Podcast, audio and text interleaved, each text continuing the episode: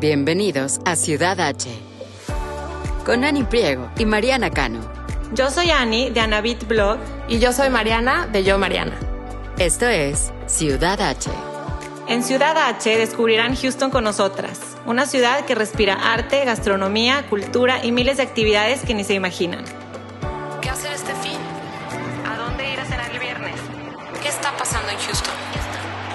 Desde restaurantes, bares y exhibiciones hasta eventos y viajes.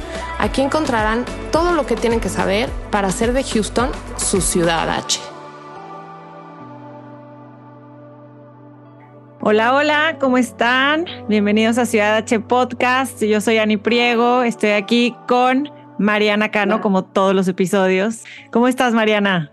¿Qué onda, Ani? Muy bien, feliz, la verdad, de estar aquí grabando contigo un episodio más. Y aparte con este episodio tan padre, estoy muy curiosa de aprender más de, este tema y de todo lo que involucra la ópera y especialmente la, gran ópera de la ciudad de Houston. Hoy tenemos un episodio de expertos. Tenemos a Ricardo García, que es tenor. Pues vamos a platicar con él de muchas cosas. Nos va a platicar de su experiencia, del behind the scenes, de, todo esto, de qué piensa también de, de vivir aquí en esta ciudad, porque ha vivido en diferentes ciudades de Estados Unidos. Y pues nos gustaría saber un poquito más de él y que todos ustedes puedan conocer más de su historia. Así que, Mariana, platícanos de su biografía. Sí, claro, la verdad yo también estoy muy emocionada del tema, es un tema muy nuevo para mí también, tengo muchas, muchas dudas de todo lo que es el gran mundo de la ópera. Y pues sí, estamos muy emocionadas de darle la bienvenida a Ricardo García. Ricardo es tenor para la Gran Ópera de la ciudad de Houston y está actualmente cursando su tercer año como artista, parte del Houston Grand Opera Studio. Ricardo es originario de Castro Valley, en California. Completó su máster en música en la voz en el Conservatorio de Música de San Francisco y tiene un bachelor's degree en música en la voz también de la Universidad del Pacífico. Antes de empezar su carrera en la ópera, aunque ustedes no lo crean, Ricardo jugó béisbol profesional con el equipo de Storm en los Milwaukee Brewers. En el 2020 fue ganador del Metropolitan Opera National Council de los distritos en Nueva Orleans y Puerto Rico y en la temporada pasada de la ópera del 2021-2022 de la ciudad de Houston, Ricardo participó en el rol del remendado de la ópera Carmen y ha participado en otras obras como The Snowy Day, Los Diálogos de las Carmelitas y Romeo y Julieta, entre muchas otras. La voz del tenor Ricardo García ha sido descrita como lírica y rítmica, al igual que intensa y emocionante y no puedo estar más de acuerdo. Tuve la oportunidad de escucharlo en Carmen y fue una experiencia inigualable. Me da mucha emoción tenerlo aquí en Ciudad H el día de hoy. Bienvenido, Ricardo. Hola, muchas, muchas gracias por la introducción. Un placer estar aquí con ustedes. No, bueno, de verdad que te veo y me da mucha emoción. Siento ganas de, de pararme ahorita y hacerte un standing ovation por, por esa voz que tienes. Qué, qué barbaridad. Muchas gracias. No, y sobre todo por la carrera que has hecho en el mundo de la ópera, de veras, muchas felicidades. Muchas gracias. Y, y, bueno, nos encantaría empezar esta entrevista yéndonos un poquito atrás en el tiempo para conocerte un poco más y que nos cuentes de dónde eres y, de dónde es tu familia. Sí, bueno, yo, yo actualmente estoy aquí, como ustedes saben, en Houston, pero soy originalmente de California um, de la área Bahía. Mi familia es de Nicaragua, Masaya, Nicaragua.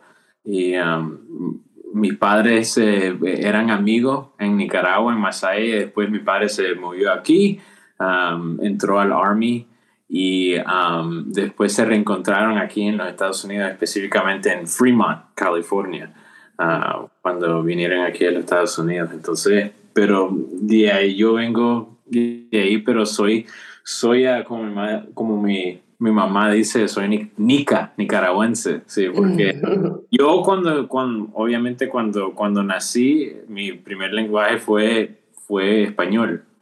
Entonces, siendo, siendo todavía americano, fui a la escuela y no sabía cómo hablar inglés. Uh, entonces, um, no aprendí el inglés hasta creo que el primer grado aquí en, en Estados Unidos. Entonces, un poquito de una una reta que tuve que, que una baraja que tuve que subir, um, pero entonces entiendo mucho lo que, lo que los um, latinos ah, sufren cuando vienen aquí a los Estados Unidos. Sí. Sí, claro, me, identifico mucho con esa historia porque mis hijos nacieron aquí en Estados Unidos. Igual hablamos español aquí en la casa y los mandé al kinder sin saber hablar inglés. Sí. Pero yo creo, sí, yo decía, pobres, ¿no? Pero yo creo que es una muy buena herramienta para conservar el español, que como podemos ver claramente lo, lo has logrado y eso es increíble. Sí, no, yo creo que de verdad, en realidad, yo no sabía el tiempo cuando, porque cuando estaba en el primer grado yo decía, ¿por qué mi mamá no me enseñó cómo hablar inglés antes de venir aquí? Ahora estoy teniendo un gran problema, no sé cómo hacer los papeles, etcétera, etcétera.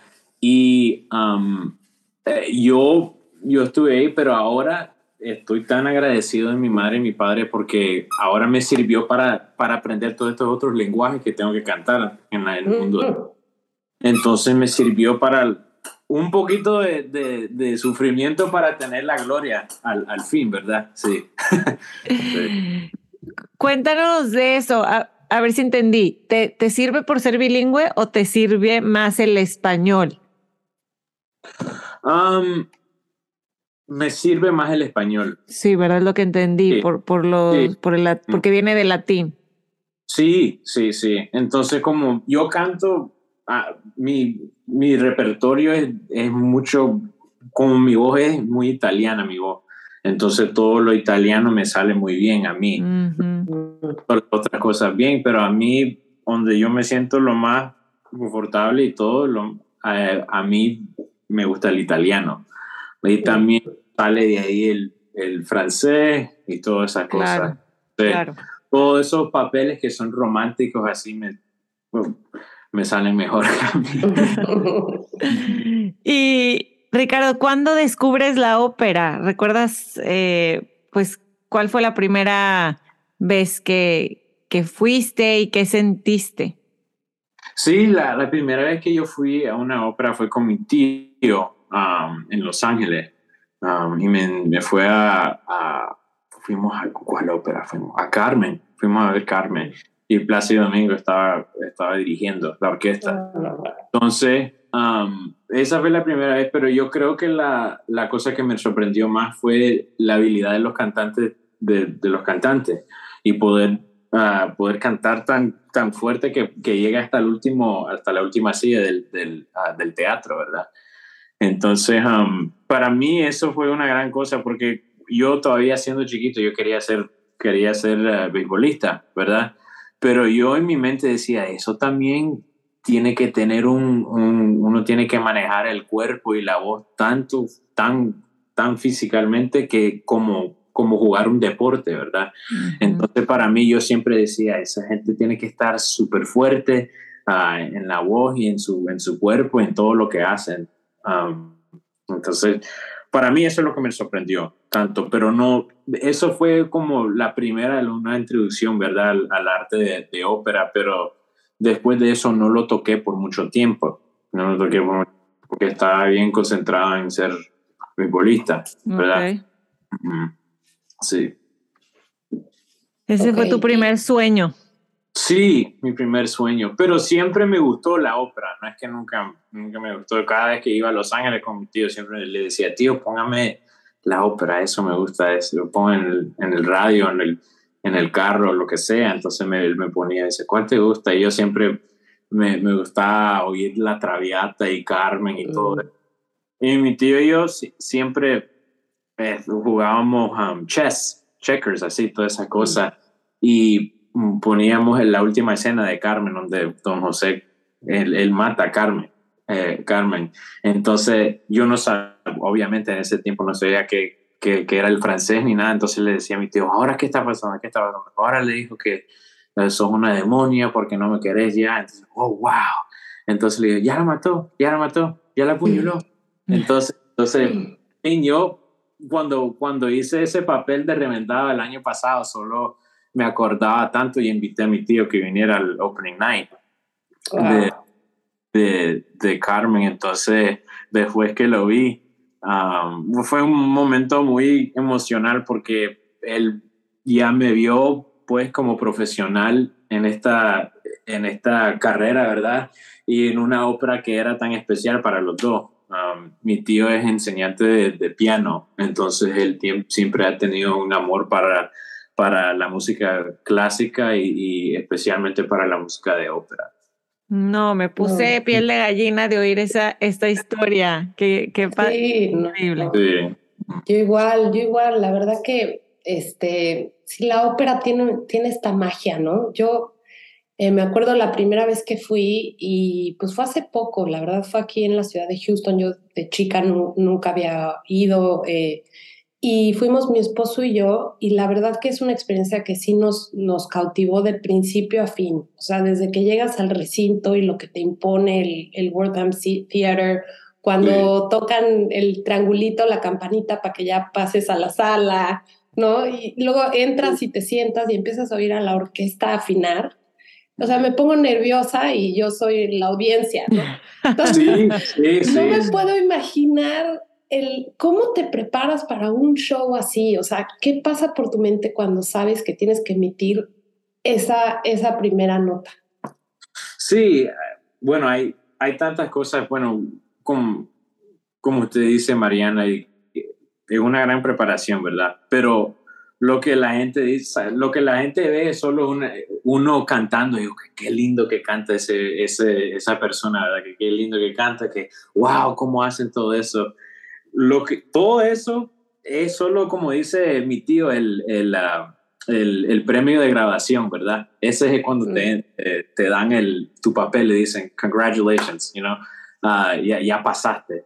Pero las clases, el estudio y todas esas cosas son cosas que nadie ve, ¿verdad? Entonces son las horas que estás um, haciendo ejercicio. Yo hago mucho ejercicio, corro todos los días, como 8 o 9 millas todos los días, me preparo, estoy haciendo yoga, um, estoy estudiando, haciendo mis cosas así y, comiendo saludable todo el tiempo para que no tenga problemas de, de, de digestación ni nada, todas esas cosas, porque el instrumento vive con, con uno, ¿verdad? No es como, ah, yo no puedo ir a, una, a, a, sacar mi instrumento de una caja, ¿verdad? De un case. Uh, mi instrumento está dentro de mí, entonces como yo me siento, así voy a cantar ese día, ¿verdad? Si algo me pasa, si una, tengo una noticia mal o, o buena, lo que sea, todo eso me afecta, ¿verdad?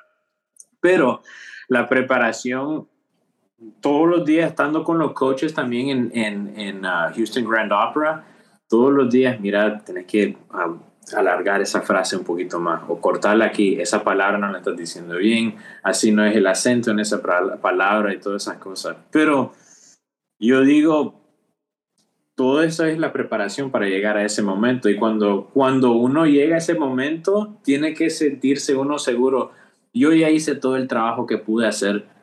Um, a llegar a este momento, ahora a cantar y, y, jugar, por decir. Así me dice mi, mi profesor de canto también, uh, Dr. King, que es un gran enseñador de canto en todos los Estados Unidos. Um, pero me dice él, me dice, it's time to press play, así me dice. Mm. Time to press play, así. Ahora no, no, no penses en nada, no estés pensando, oh, tengo que en los agudos tengo que estar bien, bien cerrado aquí, no estoy cerrado, ahora es la, boca en, el do y en la fa mucho y toda esa cosa. Ahora nada, solo hacer, porque ya a ese punto, si estás haciendo todo el trabajo, va a hacer las cosas correctas, ¿verdad? Cuando llegar ahí. Pero, como decís, Mariana, la energía del público es una cosa que a mí me encanta, porque yo siento eso, lo que estás sintiendo porque cuando, cuando la orquesta, especialmente en la traviata, cuando comienza, uno se emociona en, cuando está en el público y yo siento eso, le digo, ok, le voy a dar un buen show a esta gente para que de verdad sientan lo que es este, este papel y, la ópera, sí. Ay, wow, qué increíble. Ya me, dan ganas de que ya empiece la temporada, por favor. Ahorita que mencionas, Ricardo, qué interesante verlo así, de cómo tu instrumento está dentro de ti y, claro, es tu voz es tu instrumento. ¿Cómo has aprendido a cuidarla? Porque me imagino, hablabas del yoga, hablas de la alimentación, ¿no? Desde la digestión y todo esto. ¿Has sufrido algún problema con, con tu instrumento o, cómo has aprendido a cuidarla, ya pues a mantener ese estilo de vida que necesitas, que también no es estar fácil, porque pues a lo mejor a veces quieres hacer otra cosa, pero pues no, porque tu instrumento está en ti. Sí, no, no, gracias.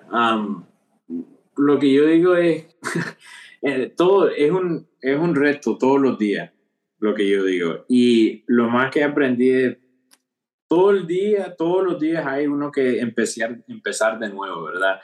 Cuando yo estaba en la escuela, yo todos los días estaba experimentando con mi voz todo el tiempo. Y eso es súper importante, porque, y, y de verdad ver a dónde, qué duro puedes trabajar, porque yo digo, de vez en cuando la gente dice, oh, yo no quiero, no quiero gastarme la voz o nada así, cuando cantantes que son más jóvenes que yo, que tienen como 20 años, lo que sea no quiero gastarme la voz. Le digo, ahorita no es tiempo ese porque estás joven, le digo, estás bien joven. Yo cuando estaba a esa edad y todo el día estaba practicando todo el día y todas esas cosas y de verdad encontrando las maneras y eh, más que eso, escuchando a todos los tenores y todos los cantantes de ópera más populares del mundo, viejos, nuevos. You know, yo iba a Placio Domingo, a, a mi, mi cantante favorito era, eh, eran a Franco Correlli, que eran de los 50, de la era de, de oro de, de, de, um, de, ópera, Franco Correlli um, y, y a Carlo Bergonzi y toda esa gente. Um, pero yo encontré que experimentando con la voz, todo, todo en, mi, en, en mi estudio fue lo, lo, máximo, lo máximo que yo pude hacer. Y eh, ser expansivo en todo el repertorio, tratar de, de, experimentar con todo el repertorio, que no sea solo Verdi, eh, como que no solo sea Mozart, que no solo sea Donizetti, que sea de todo, alemán, francés, de todo. Yo con todo, después al fin de esa, de, de ese, de todo, puedes encontrar donde tu voz de verdad ah, va a caber. Pero todo eso tiene tiene que tener tiempo, ¿verdad? Ah, yo tuve un problema, en, me, acuerdo, en, en, mi primer, en mi bachelor's degree, en 2013. Un, un, día, me acuerdo, un día me levanté y la voz me, ay, me duele la voz, que me arde la garganta. Oh, ok, mm. no hay problema. Canta después el próximo día otra vez, ah, me arde la garganta, creo que estoy enfermo. Pero no, no me siento enfermo, pero solo me arde la garganta. Ah, semanas y semanas pasó así. Y las semanas pasaron y, y, y, mi voz ya no podía subir a los agudos. Yo estaba teniendo problemas con eso porque era chavalo todavía, pero no podía subir. Estaba, ah, ah, de todo mi, mi, cantante de ópera me anda, tenés que ir a verte. Y, fui a un ENT y me dice, hoy tus cuerdas vocales están bien, bien inflamadas, me dice. Me dice, ¿estás bien? No sé lo que está pasando. Le digo, no, no sé, yo estoy cantando como siempre, no, nada ha cambiado. Le digo, ok, me dice, bueno, tenés que estar en, en a reposo. Entonces, ok, ok. Al fin fui a un doctor regular y me dice, ¿qué estás sintiendo de medianoche? Le digo, no estoy durmiendo muy bien y estoy tosiendo mucho en la noche. Entonces me hicieron un examen y tuve ese uh, ese disease que se llama uh, gastrointestinal reflux disease, GERD. Mm. entonces, en la noche cuando yo estaba durmiendo, el ácido se me estaba pasando hasta aquí y me estaba cosiendo las cuerdas vocales. Claro. Entonces, el doctor me dice, um, aquí hay una, una medicina. Entonces me dio medicina. Ok, ya bien. Después llegó el año pasado, donde me, de verdad me, me siguió a otra vez este, y, y estuve, y yo ya sabía el momento que me pasó, no estoy bien, se me está, y la medicina ya no estaba, no estaba ayudando. Entonces mi esposa, ¿está bien? ¿Está bien? No, no estoy bien. A ese mismo tiempo me, me salió COVID también. Mm. Y estaba mal, me dio muy mal el COVID. Entonces, todas mis, mis vitaminas y todo lo, lo, toda la sangre me salió, me hicieron, me hicieron uh, exámenes y todo, todo estaba súper bajo y no estaba bien, casi no tenía fuerza ni para cantar. Mm. Y estaba también con esto, me hicieron un poco de examen, hasta que el doctor me dice, mira, le digo, te voy a, me dijo, te voy a decir algo, tenés que cambiar tu estilo de vida completamente, me dice ahorita. Me dice, yo sé que vos no corres todos los días, yo, estás bien saludable, you know, no estás sobrepeso ni nada. Me dice, pero ¿cómo comes y todo? Tenés que ir a nutricionista y todo. Entonces fue a nutricionista y me, me, me dijo, todas estas cosas que estás comiendo ahorita están contribuyendo a tu acid reflux. Y muchas veces es cosas buenas, verduras. Y... Buenas, son buenas como, como el ajo. El ajo, tomate, yo, yo comía ensalada con tomate y todo, vinagre, todas esas cosas que son ácidos, ¿verdad? Y uno como latino, nosotros nos gustan como el, limoncito y todo, y el chile, todas esas cosas, y, y, y, y así yo, yo crecí comiendo así, entonces yo, yo decía, no, no hay nada malo con eso. Entonces la persona me dice, tenés que comer esto y esto, y ahora tengo mi rutina, que yo salgo en la mañana, me como mi overnight oats, para bajar el ácido en la mañana, para que mi estómago esté bien, mucha, mucho banano y agua de coco y todas esas cosas. Pero así yo tuve ese problema y esa fue en la misma temporada que estaba cantando Romeo con, con Houston Grand Opera. Entonces ah, mis jefes y todos me estaban vigilando muy bien. Me dice, ¿cómo te sentís hoy? ¿Estás bien? You know, todas esas cosas, lo que necesitas, decinos por favor, porque ya sabemos que, está, que no, está, no te sentís bien y todo. Le digo, muchas gracias, sí, estoy tratando de estar bien, pero gracias a Dios me salió todo bien. Ahora tengo el plan y, y para... para que no me pase otra vez, ¿verdad? Qué bueno. Claro.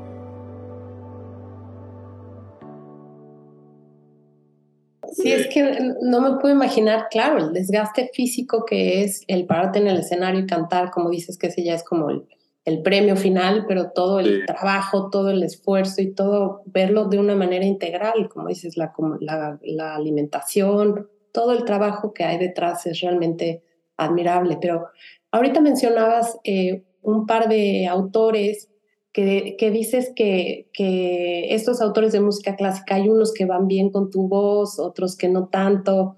Obviamente la música clásica está íntimamente relacionada con, con lo que es la ópera. Me encantaría saber cuáles son tus autores favoritos, a lo mejor regresando un poco a la historia que contabas con tu, con tu tío, y si estos autores, pues muchos van con tu voz o a lo mejor no necesariamente, ¿no? No sé. Sí, sí todo, todo um, solo para comenzar, pues,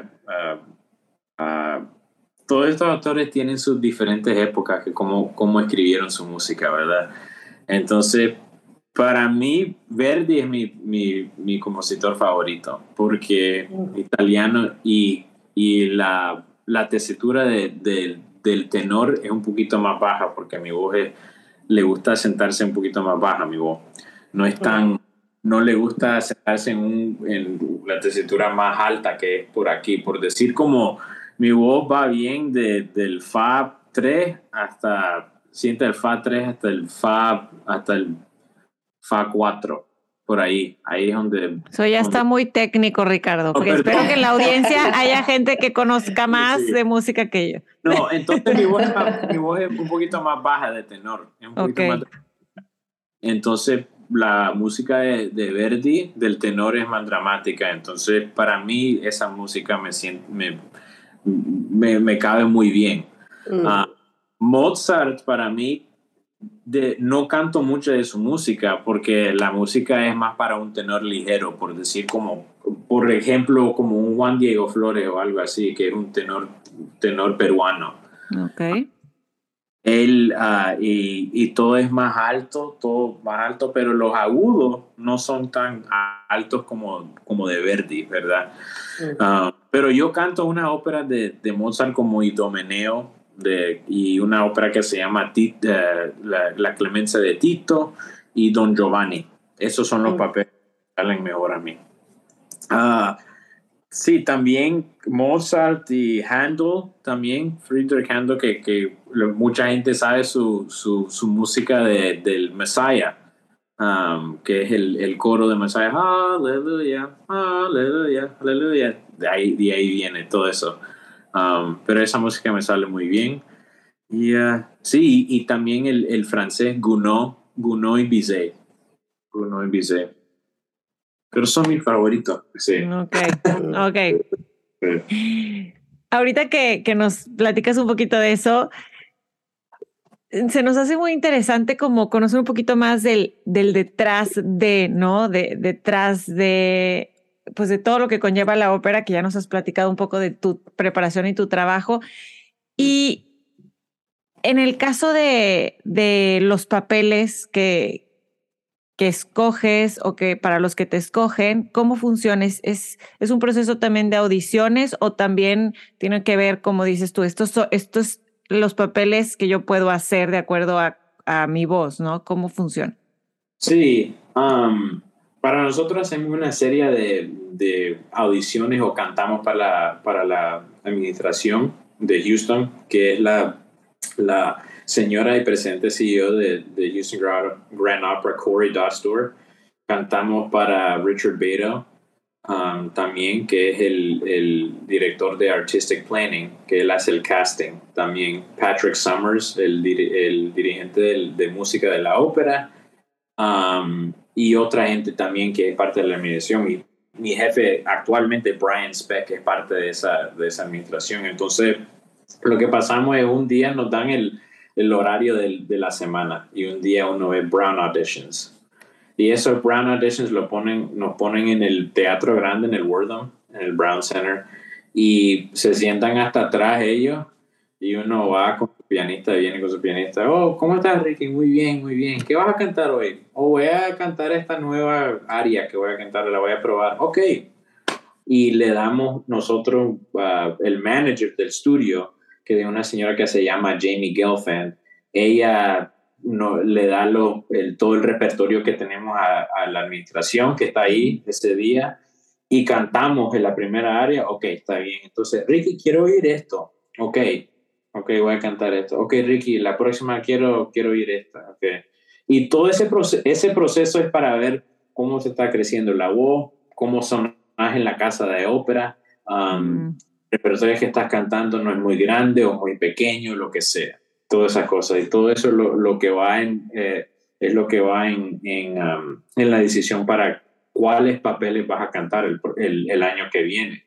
Entonces, para mí, yo canté Traviata, la, la área de, Alfredo de Traviata el año pasado en, el, en los Brown Auditions. Y um, entonces cuando vine este año me ofrecieron el contrato, Brian me dijo, oh, Um, te queremos ofrecer el alternate cast de Alfredo para, para el próximo año y estos otros papeles también que creemos que va a cantar bien. Ok, muchas gracias, está bien. Entonces, así, así es como trabaja. ¿Y los, estas audiciones son cuántas veces al año? Son como tres veces al año, cantamos como tres veces. Um, cantamos, creo que vamos a cantar en octubre para ello este año. Pero para mí, como estoy en mi último año en el estudio um, de, de, de, Houston Grand Opera, um, para mí esas audiciones ahora van a ser más, un poquito más, más difícil porque es para enseñar cuando ya salga que me van a, mm. Van a agarrar otra vez o dar otro contacto para, para las temporadas que vienen. Okay. Como, por decir, como artista principal. Muy bien. Veces al año. Sí, también todos los coaches cuando estamos teniendo las sesiones con los coaches, ellos hablan también. Ricky suena bien en esto. Le van a decir a la Ricky en esta zona fue Ricky cantó esto en el coaching hoy también. lo que sea, o esto no le sale a Ricky, no le dejes esto. Sí.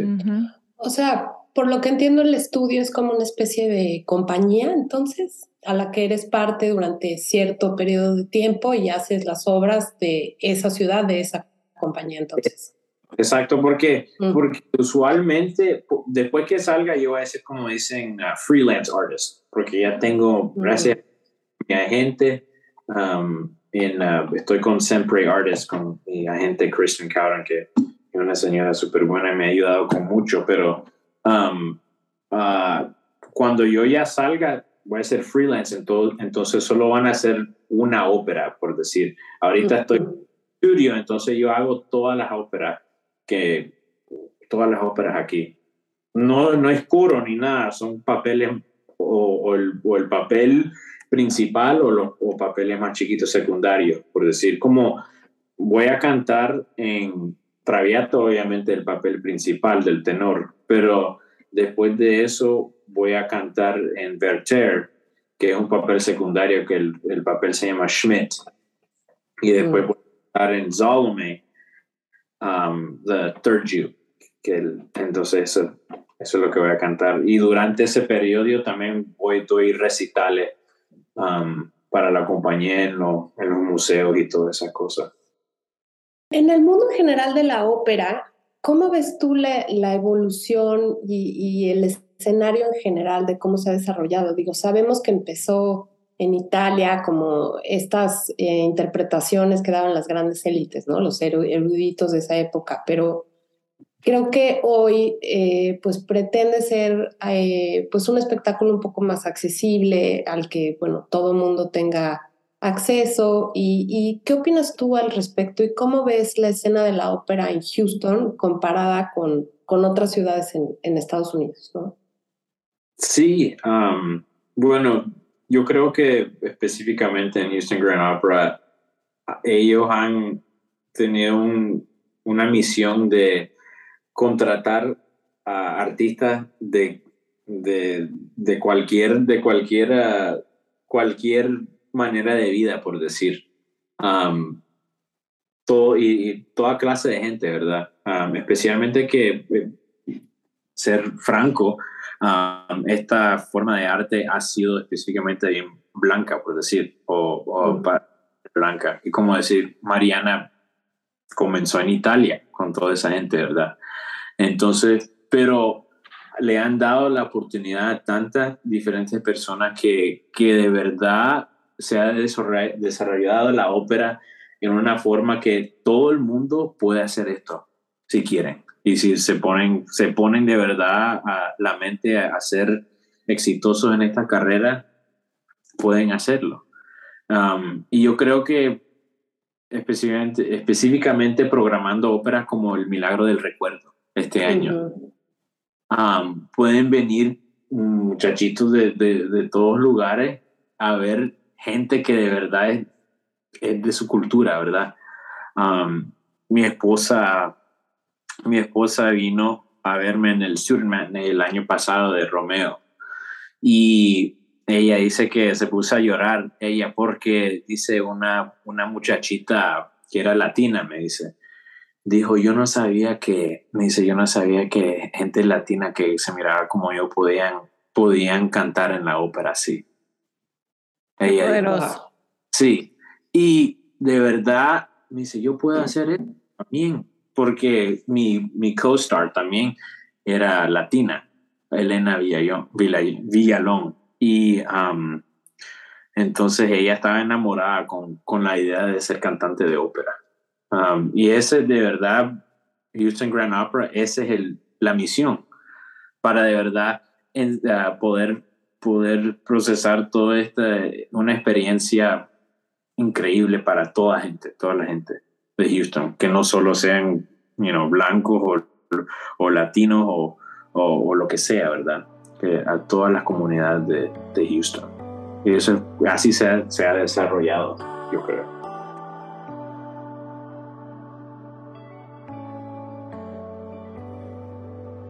Ricardo, mencionabas al, principio algo que que se, se me hizo muy interesante el cómo relacionaste el béisbol con la ópera, ¿no? Que en ese momento de pequeño te, vas a la ópera y tú pensabas en, en, ser beisbolista y cómo asociaste que se requería también como mucha dedicación y también era demandante físicamente la ópera, al igual que lo que tú estabas trabajando para, para el béisbol. ¿Hay algún aprendizaje mientras practicabas béisbol todos los días que pongas en práctica hoy en tu carrera de tenor? Sí, yo creo que, como usted dijo, Ani, ah, la disciplina ah, del béisbol, de, tener que ir todos los días al, a la aula de, de, bateo y, y, de verdad poner el trabajo y cuando nadie está, nadie te está viendo. Y de verdad tener una disciplina de, como dice mi, uh, mi esposa, decimos nosotros, lone wolf, Um, que no hay eh, la única persona, con, mi, mi papá me decía uh, que el esfuerzo, el esfuerzo, no hay nadie que está compitiendo, no, hay nadie que está compitiendo con, con, el esfuerzo cuando, cuando llega al, al, tópico del esfuerzo. So, es uno contra uno todo el tiempo. Entonces eso es algo que yo siempre he tenido en mi mente y en mi corazón, siempre eh, durante, durante las dos carreras, especialmente en esta carrera que es tan individual, aunque sea con el béisbol, estás con un equipo que, que, no es tanto solo que solo son vos, ¿verdad? Porque en el béisbol uno puede ser 4 por 4 y pegar honrón todos los días y hacer bien y todavía perder el juego, ¿verdad? Porque el, el, juego no es solo de una persona, es de todo el mundo, ¿verdad? Pero en la ópera todo le cae a uno en su, en su hombro, ¿verdad? En, en, en uno mismo. Entonces, la, por decir, la presión es tan alta como uno que la preparación tiene que ser tan específica y tan, tan dura que eh, para que cuando uno llegue al momento y si no le va bien, aunque sea uno puede decir y, y, ir a verse en el, en el espejo y decir yo hice lo que pude este día y no fue porque no trabajé duro. Y eso es la, para mí, eso siempre ha sido la cosa que a, que a mí me, me de verdad me da, me da emoción para hacer esto, esta carrera poder decir cuando llega una edición, si no me fue bien, mira, Ricky, hiciste lo que pudiste. No hay nada que, que puedes hacer. Así va unos días. Me dice mi padre, it just, some days it just goes bad, pop. Así me dice. Así me dice. Así es. Así son, pero no es porque no trabajaste duro. Si, no es, si es porque no trabajaste duro, es, es otra conversación que, que uno tiene que tener con sí mismo, ¿verdad? Pero lo aprendiste desde muy joven, ¿no? Sí, desde muy, desde muy joven, sí, mis padres me, ellos siempre me, como se llama, me están, eh, como mi hermano y yo, mi hermano menor, decimos el sermón, que siempre nos daban. el famosísimo sermón, creo que todos lo hemos recibido y lo hemos dado, ¿no? Entonces, se vuelve un cassette. Mi hermano, y yo siempre nos reímos porque decíamos, decíamos, ustedes van a la iglesia, si vamos a la iglesia, ah, en los domingos, ¿verdad? Solo, y después en, en uh, Bible Study, los, los, miércoles. No, nosotros vamos a la iglesia todos los días. Decimos, dice, ¿cómo? Dice, bueno, nosotros nos dan el sermón en la mañana todos los días. ¿De, dónde? ¿De quién nos para? Entonces se ponía a reír. Sí, sí, no, nosotros aprendimos de chiquito, pero eso es una cosa que yo creo que está, está en la cultura latina de, de, todos nosotros, que siempre nuestros padres nos enseñaron cómo trabajar duro, que es una cosa linda de nuestra cultura, ¿verdad? Aunque que de verdad nunca hemos tenido problema en eso, sí. Y, y, poder luchar en, en, um, en, en, este país específicamente que es tan duro ser exitoso, ¿verdad? En este país, en, en cualquier carrera, no solo en esta, ¿verdad? Hablando de, de, vivir en este país, ¿has vivido en otras ciudades como San Francisco, Portland, eh, según lo que pudimos leer? Sí, sí, um, San Francisco, Portland, ¿cuál otro? He ido en, Virginia, Virginia, Boston, todo lugar, sí, pero ahora, y ahora Houston, ¿verdad? ¿Y qué te parece? ¿Cuál ha sido tu experiencia viviendo aquí, no solo en el mundo de la ópera, pero en la ciudad en general? En, general, no solo estoy diciendo esto porque estoy en este podcast, pero de verdad, mi opinión nos encanta Houston. Amamos a. primero de todo, viniendo de California, no estoy diciendo nada malo de California, pero la gente aquí son mucho más amables, ¿verdad? Mm. Y, y, y um, como dice mi esposa, de Southern Hospitality, como decir. Sí. Y um, nos encanta, hay tanto que hacer aquí en esta ciudad y la comida es excelente, obviamente. Um, pero la ciudad, mucho que hacer. Hay tanta gente que a nosotros nos gusta, nos gusta hacer mucho ejercicio y hay tantas opciones para nosotros para hacer ejercicio. Vivimos muy cerca del Memorial Park. Mm. Um, entonces vamos a, nosotros vamos a correr ahí toda la mañana y um, también a mí me gusta golfear. Hay tantos lugares aquí para golfear y todas esas cosas. Pero para nosotros no hay, no hay, uh, ¿cómo se llama? Uh, el, el, la falta de hacer algo aquí en Houston, de verdad. Um, y, y tener, tener todo lo que uno quiere, quiere hacer. Estoy viendo aquí al, mi ventana, que, a mí me gusta, me gusta esta ciudad mucho. Mucho, Ay, qué bueno, qué, qué gusto, qué gusto oír eso, porque sí, la verdad, este, bueno, Annie y yo somos de México, llevamos viviendo aquí en Houston ya un rato y la verdad sí, sí queremos mucho esta ciudad, tiene mucho, mucho que ofrecer y qué padre que vives ahí cerquita del Memorial Park. Es un super parque para ir a correr y disfrutar al aire libre. Entonces, qué, qué gusto nos da que, que lo estés disfrutando tanto.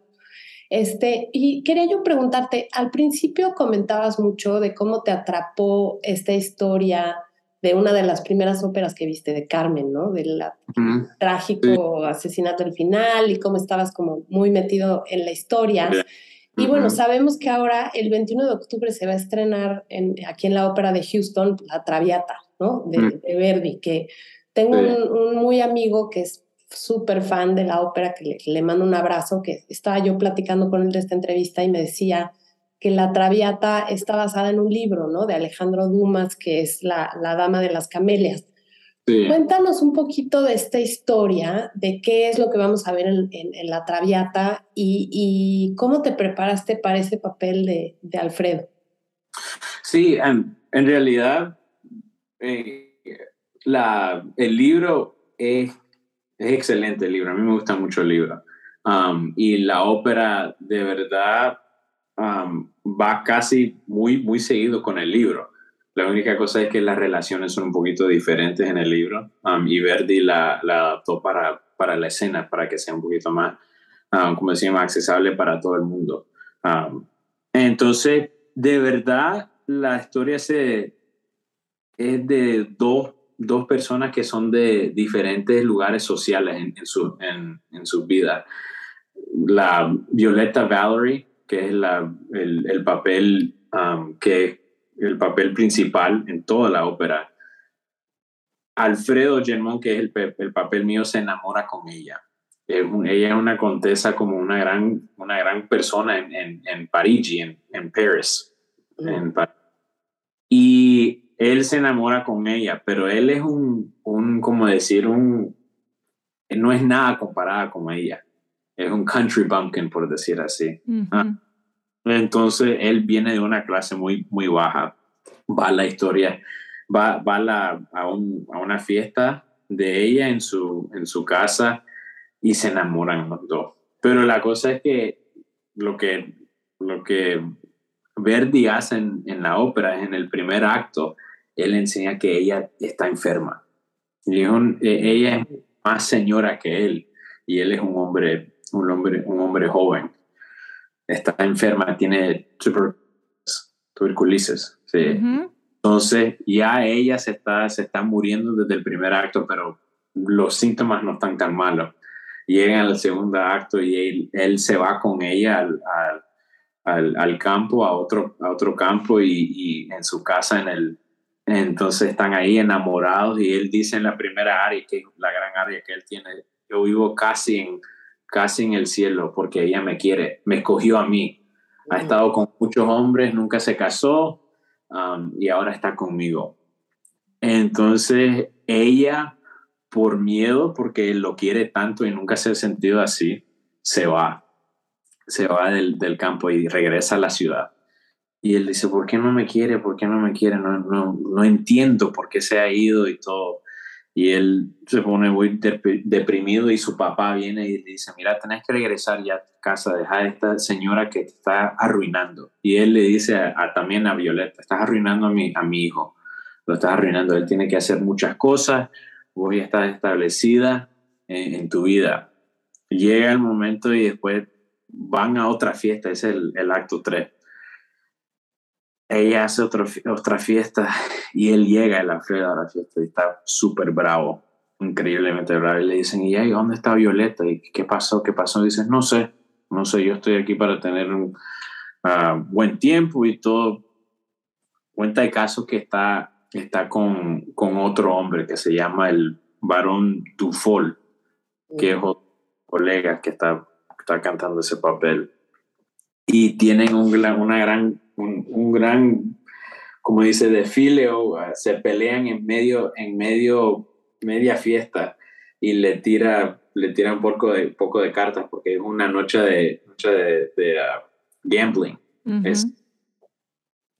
se va él, está muy bravo, su papá viene y dice, ¿cómo vas a hacer una gran escena en media fiesta? Está eh, súper inapropiado. Después Alfredo finalmente en el acto 4 oye que ella está súper enferma, que se está muriendo. Regresa al, regresa al campo donde estaban en el segundo acto y se reencuentran y ella dice, yo no creía que nadie, me ha venido a, ver, ninguno de mis amantes, pero vos me viniste a ver porque de verdad me querés. Y de ahí, se muere, ya muy tarde, ya muy tarde ya muy tarde, entonces sé que, que, esa es una de las escenas que voy a hacer en el Studio Showcase, que es la próxima semana, porque él viene y dice, oh, mía Violeta, oh, mía Violeta, mía Violeta, yo, ya. Entonces, pues, justo, justo te íbamos a pedir si nos cantabas un pedacito. Justo esa era la siguiente este, petición. Sí, entonces él le canta, él él le canta, le, canta como, dice que vamos a regresar a París y no, no, no te preocupes, le dice. Entonces le dice él,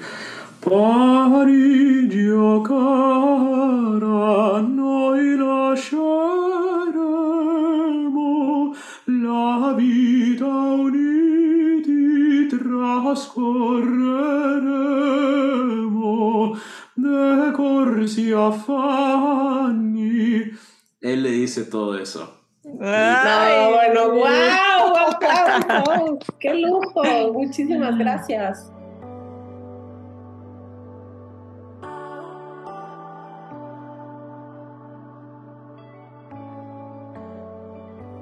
No, bueno, y si pudieran ver la emoción de Ricardo de cómo nos cuenta la historia, la verdad que te contagia las ganas de, de, querer ir, ¿no? Muchísimas gracias, Ricardo, por tu tiempo. Sabemos ahorita que estás en plenos ensayos.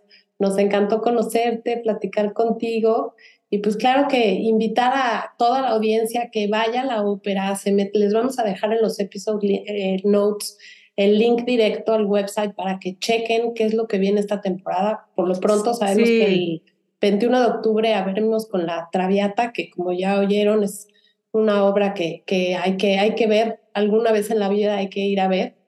Y, em, y bueno, hay pues que ir no se lo pierdan. Sí, hay que, el próximo fin de semana ya empieza la temporada, tengo entendido. Eh, sí, de, de um, Studio Showcase. Entonces, donde hacen diferentes escenas de un poco de ópera. Yo, voy a, yo voy a presentar esa escena, la que acaba de, a describir la última escena así donde ella, ella se está muriendo. Okay. el, el, 17 de... creo que es el sábado. Sí, no, yo sé que es el sábado, pero el 17 es el sábado. Vamos a ver.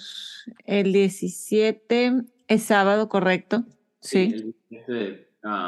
entonces, todos mis colegas que están en el estudio van a presentar diferentes óperas. Yo voy a cantar Traviata y también voy a cantar una escena con mi, con mi colega Corey McGee, que es un bajo, um, que se llama uh, Die Lustigen von Weiber, esa que es en alemán. Um, mm.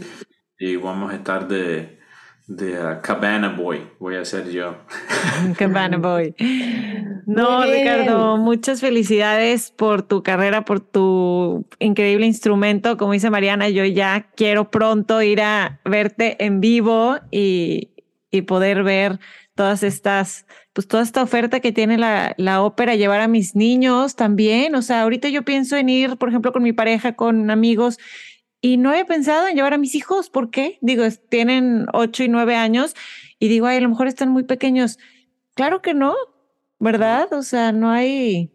No, y también ellos les gustan también porque pueden ir y hay muchas cosas cuando van a intermisión y todo, a la pausa pueden ir a comer y hacer sus su caramelitos y toda esa cosa y, y, ponerse bien guapos y todo. Entonces, claro, vivir la experiencia.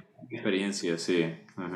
Y si va la gente, eso es algo que me preguntaba el otro día que, que fuimos a, a, una obra de teatro eh, de Off-Broadway eh, en, en, Houston, en Downtown, y mi esposo le decía a mis hijos, oigan, y no se van a poner jeans, ¿ok? Se van a arreglar un poquito y, y ni shorts ni nada, y como que no entendía, ¿no? Y, y sí nos dimos cuenta que había gente muy formal y gente no tan formal, ¿no? Pero, pero en la ópera sí es sí, sí, casi toda la gente va muy formal, ¿no? Sí, que se pongan una, una chaqueta los, los niños, y un vestidito, las muchachitas y todo, vayan bien vestidas y todo. Pero eh, yo también he ido a la, a la, la, opening nights y todo, como el año pasado, entonces salgo yo y todo, oh, ¿cómo está el señor García? Y yo veo a la gente en jeans y chores y todo también, a, la, gente, la gente que no sabe, ¿verdad? Pero no hay problema. Sí lo que quieran ponerse.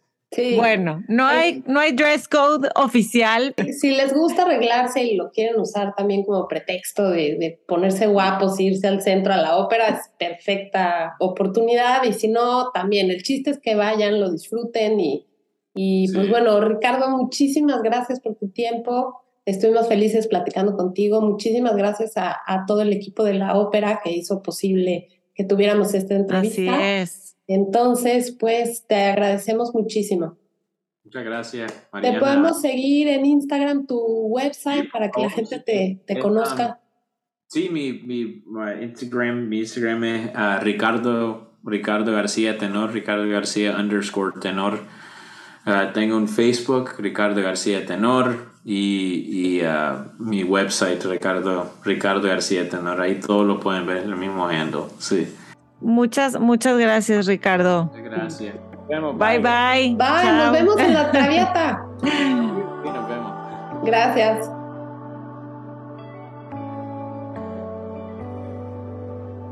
¡Wow! Estuvo espectacular, espectacular, espectacular. Aprendimos y qué padre personalidad. Híjole, tengo que tener más palabras en mi vocabulario. No, no padre, no increíble. Qué personalidad tan, tan alegre, tan, tan sencilla, tan dispuesta, ¿no? A, colaborar. Qué padrísimo, em, Ricardo. Ricky, no me atreví a decirle Ricky, pero. Yo tampoco, yo tampoco me atreví a decirle Ricky. Pero sí que, ay no, me encantó conocerlo, nos platicó todo con una sonrisa, este, una, es increíble esta, estas entrevistas, Ani, como a pesar de ser por Zoom, sí puedes llegar a conectar con alguien, ¿no? Cuando, cuando ves em, esta pues esta vibra que él trae, o sea, que, que, ves que ama lo que hace y que está dispuesto a compartirlo con nosotros, con el público, y de una manera tan, tan sencilla y tan, tan espontánea y tan... No, de veras yo creo que es de las entrevistas que más se disfruta. Me encantó conocerlo. Sí, sí, sí, wow, wow. Aprendí muchísimo, muchísimo con, con muchas ganas de ir a ver, o sea, la, esta, no he ido yo a la ópera de Houston, definitivamente es una mega, mega oportunidad estar, tener esto aquí, ¿no? Y, y, y, aprovecharlo. Claro. Y como... sí, perdón, perdón, perdón. No, que me, me inspiró a eso también, como bien dijiste que no, de chiquitas no lo hicimos. Yo alguna vez fui a ver en Monterrey cuando había como una gira de, de pero imagínate que no me acuerdo, estaba tratando de pensar si había sido Carmen, si había sido, o sea, no, no le di la importancia en ese momento a ver una ópera y a todo lo que implica. Y siempre es padre como ir a, a ver algo, siento que lo aprecias más si sabes más. ¿No? Se puede de los dos, puedes ir en blanco y, lo sientes, y sobre todo algo como la ópera, pero cuando conoces un poquito más, te empapas más, como que ya vas, te sientas ahí y es otra manera también de, de disfrutarlo, siento. Sí, totalmente, totalmente. Además, que no se nos olvide que somos de las pocas ciudades en Texas que tenemos una ópera como tal, o sea, Creo que otras ciudades más chicas no, no lo tienen. Entonces, que lo tengamos así tan disponible, o sea, siempre eh, que la gente me pregunta es, ¿qué hacemos en Houston? pues es que no se nos olvide, ¿no? Que tenemos el Theater District, en donde por supuesto está la ópera, y tenemos el Museum District y todo esto que no todas las ciudades la tienen. Por algo somos la cuarta más grande de, de Estados Unidos, ¿no? Entonces, el poder aprovecharlo y sí, como bien dices, como cuando va uno a ver una exposición de arte, ¿no? Yo, yo siempre disfruto mucho más cuando averiguo un poquito más, ¿no? De qué, qué, es el artista, cuál era su intención, y entonces ya tú le das su interpretación, pero, pero después de esta entrevista, Ani, tenemos que ir a ver la traviata. Ya, no, y, no, nos sí, vamos sin a morir, de- el- Sí. sentadas ahí viendo, viéndolo a él cantar. En personaje. historia, ¿no? Una locura, una locura. Sí. Oye, te iba a preguntar, ¿fuiste a, a lo de Banksy ayer? Ay, sí, ¿Qué sí, tal? sí, sí, este, muy padre, muy, ¿Lo, muy lo padre. quieres platicar ahorita? Sí, ¿O lo claro. platicamos? Cuéntanos, sí, porque una amiga fue, no pude ir y, y pues aquí tengo yo, ay, estoy, estoy remodelando aquí un mueble, pero aquí tengo yo dos postales de Banksy que enmarqué y que están aquí en mi estudio y que amo. Ay, qué padre. pero sí. platícame, ¿qué, ¿cómo estuvo? Padre, la verdad, muy padre. El, este Me imagino que lo conociste y platicaste. como es, como ni es este un escondido, Es, el cuate, es cero o sea, anónimo él. o Nadie sea, lo conoce, ah, nadie ha visto. De hecho, estaba platicando con la curadora que trajo esta, esta obra que es este, que la están llevando como por varias ciudades. Es una colección muy grande de, de préstamos y en fin. eh, que decía que sí, que es totalmente anónimo, que nadie sabe quién es y que qué, qué curiosidad da, ¿no? Que imagínate, todo el mundo, y me decía ella, es que me encantaría saber que es una señora de 80 años. claro, porque siempre pensamos que es hombre. es- a ver, ¿por qué? A ver, ¿Por qué tienes toda la razón, como? J.K. Rowling. Si J.K. Rowling se tuvo que poner J.K. y muchísima más gente que le aconsejaron o le dijeron. Sí. Imagínate que este cuate fuera una mujer, pues ya grande, porque lleva muchos años. Ajá. Entonces, pues padre, la verdad que ya sabes cómo está artista, cada, cada pieza a la vez y qué quería decir aquí y qué fue, porque el activismo de las diferentes cosas, sobre todo, bueno, ahora tan en, en boga de, de- de Inglaterra, en fin. Entonces, este, sí, vale muchísimo la pena. Creo que nada más estuvo dos fines de semana. ya no va a estar, ya no alcancé. rápida. Sí, pero, bueno, esas cosas hay que estarlas cachando y aquí. ¿Vas a ponernos algunas imágenes en, en el blog o no? Sí, sí, sí. Ah, sí. muy bien. Claro, ahí, las pusimos ya. Exacto. Oye, de hecho, quería yo comentar rapidísimo que ya llevo varios años eh, colaborando con la ópera, haciendo cada año en octubre, que es cuando abre la nueva temporada, un giveaway de dos boletos. Esta, en esta ocasión va a ser eh, la primera semana eh, de, de la apertura Opening Night, va a ser a mediados de octubre para que, por aquí les avisamos, pero para que participen en el giveaway y se lleven, se lleven dos boletos, ¿no? Buenísimo. para la obra que ustedes elijan, ahora sí que de toda, de toda la temporada. ¿Ya decidiste a cuál vas a ir tú o no? Se me hace que sí, Mariana. O sea, primero dije, voy toda la familia, pero luego también digo, quiero ir yo sola con mi esposo y hacer un date night, ¿no? Y de parejas y cenar o algo. Entonces, entonces tengo más, tengo varias opciones. Yo creo, te aviso. si puedo Por favor. tomarme la, la este, Por favor. recomendarte, Always, pues como. ve Eres tú mi la, trustworthy. Confianza. la primera vez, ve tú solita con tu esposo. Ah, pensé que yo sola con mi alma. No, no, no, bueno, Ok. también, no sé, También. no sé cómo te ahorita la relación con tu esposo, pero si quieres ir con Ah. él. No, veo con amigos adultos para que sea una experiencia tuya que tú Ay, sí, y que no esté yéndome al baño y con el sí niño. la aguantan y sí lo que quieras, pero pues, sí es largo, sí son dos horas y media sentados con el intermedio y todo, pero, pero la primera vez que sea para ti, regálalo Órale. para ti. Órale, ya después, entonces ya te preocupas que si se aburrió, que si quiere ir al baño, que se quiere parar, que. Tienes razón, tienes toda la razón. Perfecto, la voz de la experiencia. Bien. Ya ves que sí, sí, siempre sí. estoy de vete sola. Ya mis recomendaciones. Qué horror. No, las actividades familiares también son padres, oigan. Sí, No, pero no- sí, no pero como primera experiencia de la ópera en Houston, me gusta. Sí, Este, exacto. y, y no, Bien.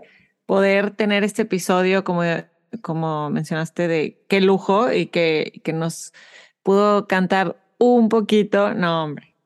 Padrísimo, espero les haya gustado a ustedes en la audiencia también y estén ya comprando su boleto para ir a ver a, a Ricardo en La Traviata de Verdi. Exactamente, les dejamos ahí el link bien fácil para que lo encuentren. Y acuérdense que nos encanta que nos escriban en redes sociales. Estamos como Ciudad H Podcast, Ani como Ana-Bit y yo como yo Mariana Blog. Gracias, Ani. Gracias a ti. Que tengas buen fin. Igualmente. Bye bye. Bye bye.